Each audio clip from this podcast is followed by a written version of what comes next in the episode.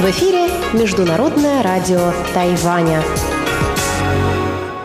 Здравствуйте, уважаемые друзья! Для вас в эфире Международное радио Тайваня. У микрофона Мария Ли. Мы начинаем нашу ежедневную программу передач. Напомню, что нашу программу можно слушать на двух частотах на коротких волнах.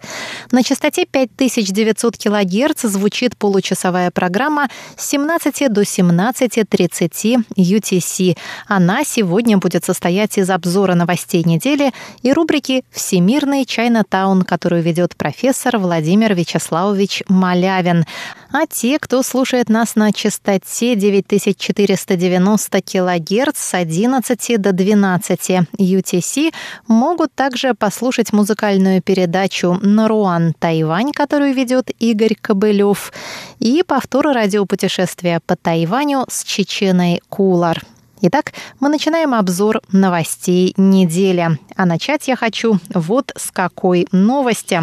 Слушатели Международного радио Тайваня теперь могут скачать новое мобильное приложение для телефона с операционными системами Android и iOS. В приложении доступны передачи всех 14 языковых служб Международного радио Тайваня.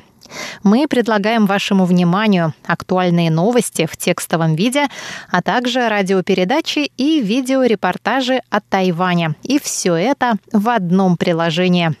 В новом приложении вы можете найти четыре раздела «Новости», «Передачи», «Час передач» и «Плейлист». Теперь вы можете внести любимые передачи в плейлист и делиться ссылками на них в социальных сетях прямо из приложения. Скачать приложение, оно называется RTI2Go, можно в Apple Store и Google Play. Найти его можно по китайскому названию Taiwan Zheshang или просто по названию RTI. Это первые буквы Radio Taiwan International. Ссылки на приложение в магазинах App Store и Google Play приведены в новости о приложении на нашем сайте. Заходите, скачивайте, подписывайтесь. Слушайте Международное радио Тайваня прямо из вашего кармана.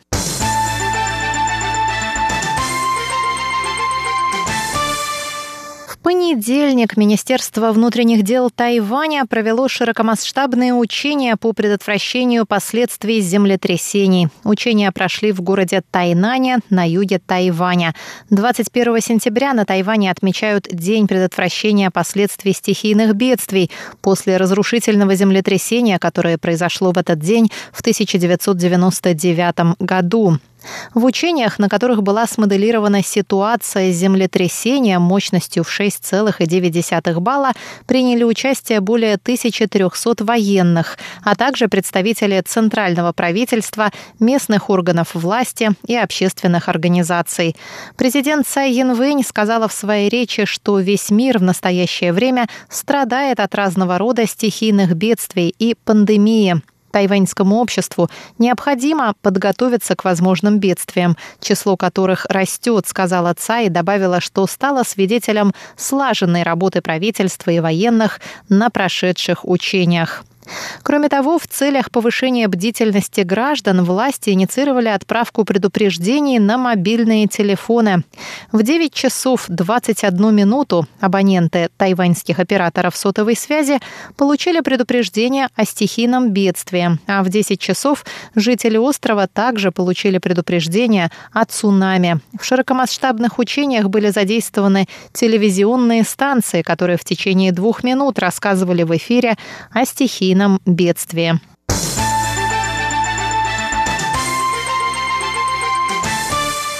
Тайвань не позволит другим странам демонстрировать свою военную мощь в его воздушном пространстве, заявила во вторник президент Цай Янвэнь. Заявление прозвучало в ходе посещения эскадрильи истребителей тайваньских ВВС на островах Пенху.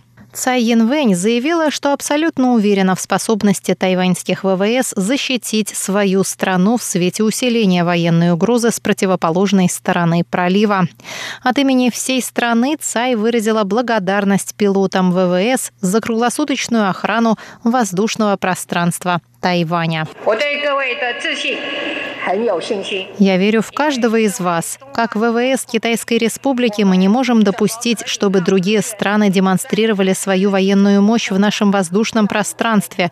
Я гарантирую своим соотечественникам, что наши ВВС могучи и решительны. Они смогут защитить нашу территорию.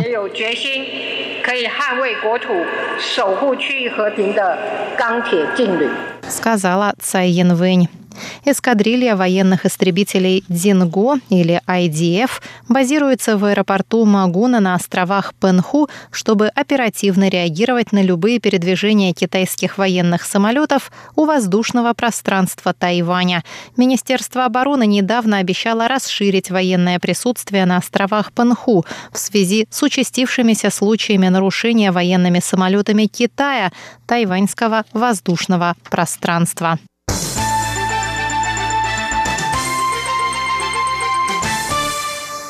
Министр иностранных дел Тайваня Джозеф У У Джаосе заявил во вторник, что заявления Пекина об отсутствии срединной линии в Тайваньском проливе являются нарушением статус-кво. Он потребовал от международного сообщества серьезного осуждения в отношении подобных высказываний. Выступая на форуме Европейского союза по инвестициям, министр заявил, что на протяжении многих лет срединная линия в Тайваньском проливе служила символом статус-кво, помогала избегать военных конфликтов и способствовала миру и стабильности в Тайваньском проливе. Однако недавнее заявление со стороны Министерства иностранных дел Китая разрушает статус-кво точно так же, как ранее Китай разрушил в Гонконге модель «одна страна, две системы» принятием закона о национальной безопасности. Министр заявил, что существование Китайской Республики, официальное название государства на Тайване, как суверенного государства, это непреложный факт. В понедельник пресс-секретарь Министерства иностранных дел Китайской Народной Республики Ван Вэньбинь заявил, что Тайвань является неотъемлемой частью территории КНР, а так называемой «срединной линии» не существует. Министерство иностранных дел Тайваня осудило это заявление и потребовало от Пекина прекратить политику экспансионизма и придерживаться международных норм. Мы призываем международное сообщество решительно осудить подобные заявления и действия со стороны Китая и требуем от китайского правительства прекращения этих действий, сказал Джозеф У. С 17 по 21 сентября китайские военные самолеты многократно пересекали срединную линию в Тайваньском проливе и входили в опознавательную зону ПВО Тайваня на юго-западе. На радиопредупреждение со стороны тайваньских ВВС китайские пилоты отвечали, что не существует срединной линии. Президент Цай Янвэнь заявила во вторник, что Тайвань и Европейский Союз должны начать переговоры о подписании соглашения о взаимных инвестициях с целью взаимного процветания по окончании пандемии коронавируса. Taiwan is ready Выступая на открытии инвестиционного форума ЕС 2020 в Тайбе, Цай сказала, что Тайвань готов стать одним из ведущих партнеров Европейского Союза в сферах биотехнологий, здравоохранения и информационно-коммуникационных технологий. Тайвань и ЕС должны извлечь выгоду из нынешних условий, когда вырос спрос на продукцию этих секторов, и договориться о взаимовыгодном инвестиционном соглашении, которое поможет заложить базу для еще более крепкого партнерства.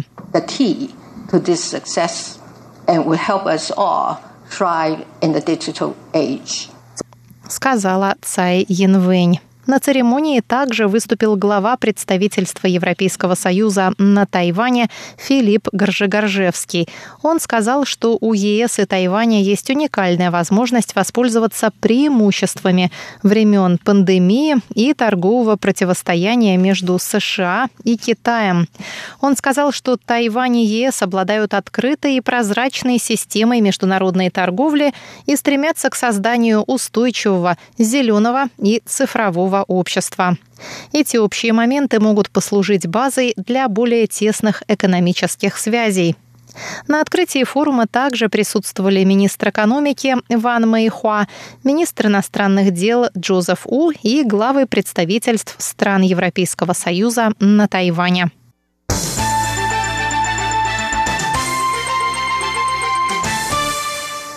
Страны и дипломатические союзники Тайваня выступили в его поддержку на Генеральной Ассамблее ООН. Из-за пандемии коронавируса общие прения в рамках Ассамблеи проходят в формате онлайн.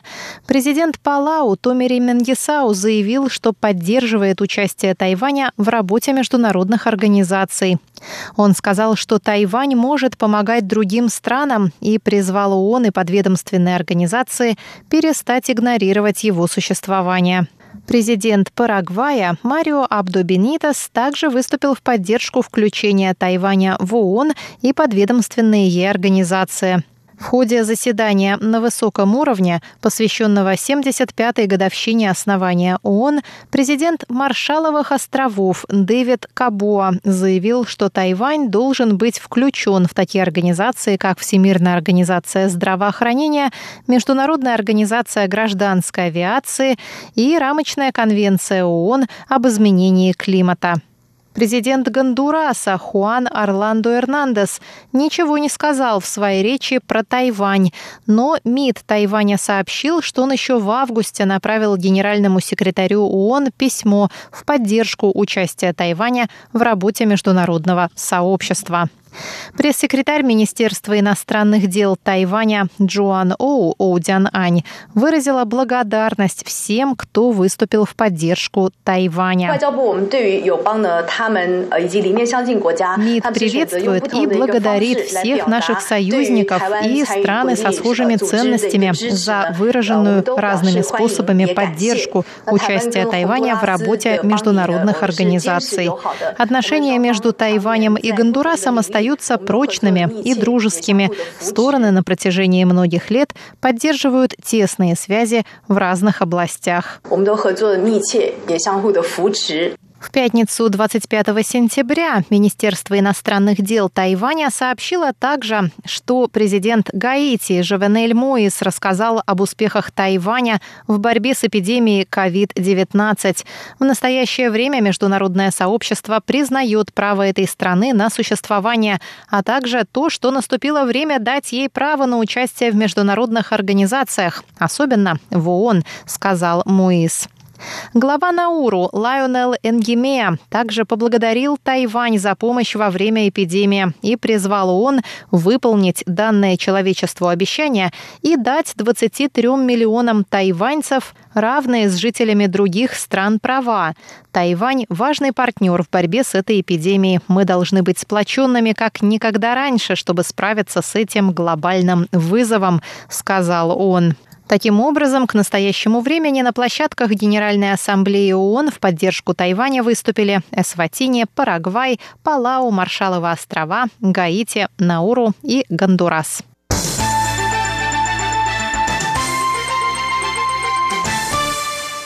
Недавний опрос жителей Тайваня показал, что подавляющее их число, 62%, считают себя тайваньцами, и лишь 2% говорят, что они китайцы. Опрос был проведен Тайваньским аналитическим центром в преддверии создания в законодательном юане Комитета по пересмотру Конституции.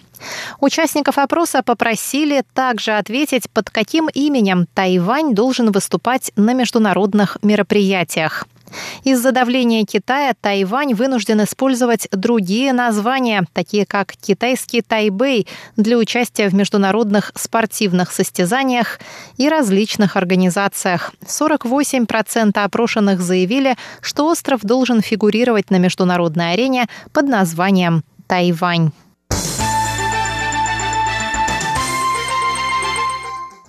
На этом я, Мария Ли, заканчиваю наш сегодняшний выпуск новостей. Призываю всех почаще заходить на наш сайт ru.rti.org.tw, на наши страницы в соцсетях. Подписывайтесь, пожалуйста, на них. Ну и к тому же теперь у нас есть прекрасное мобильное приложение. Пожалуйста, скачивайте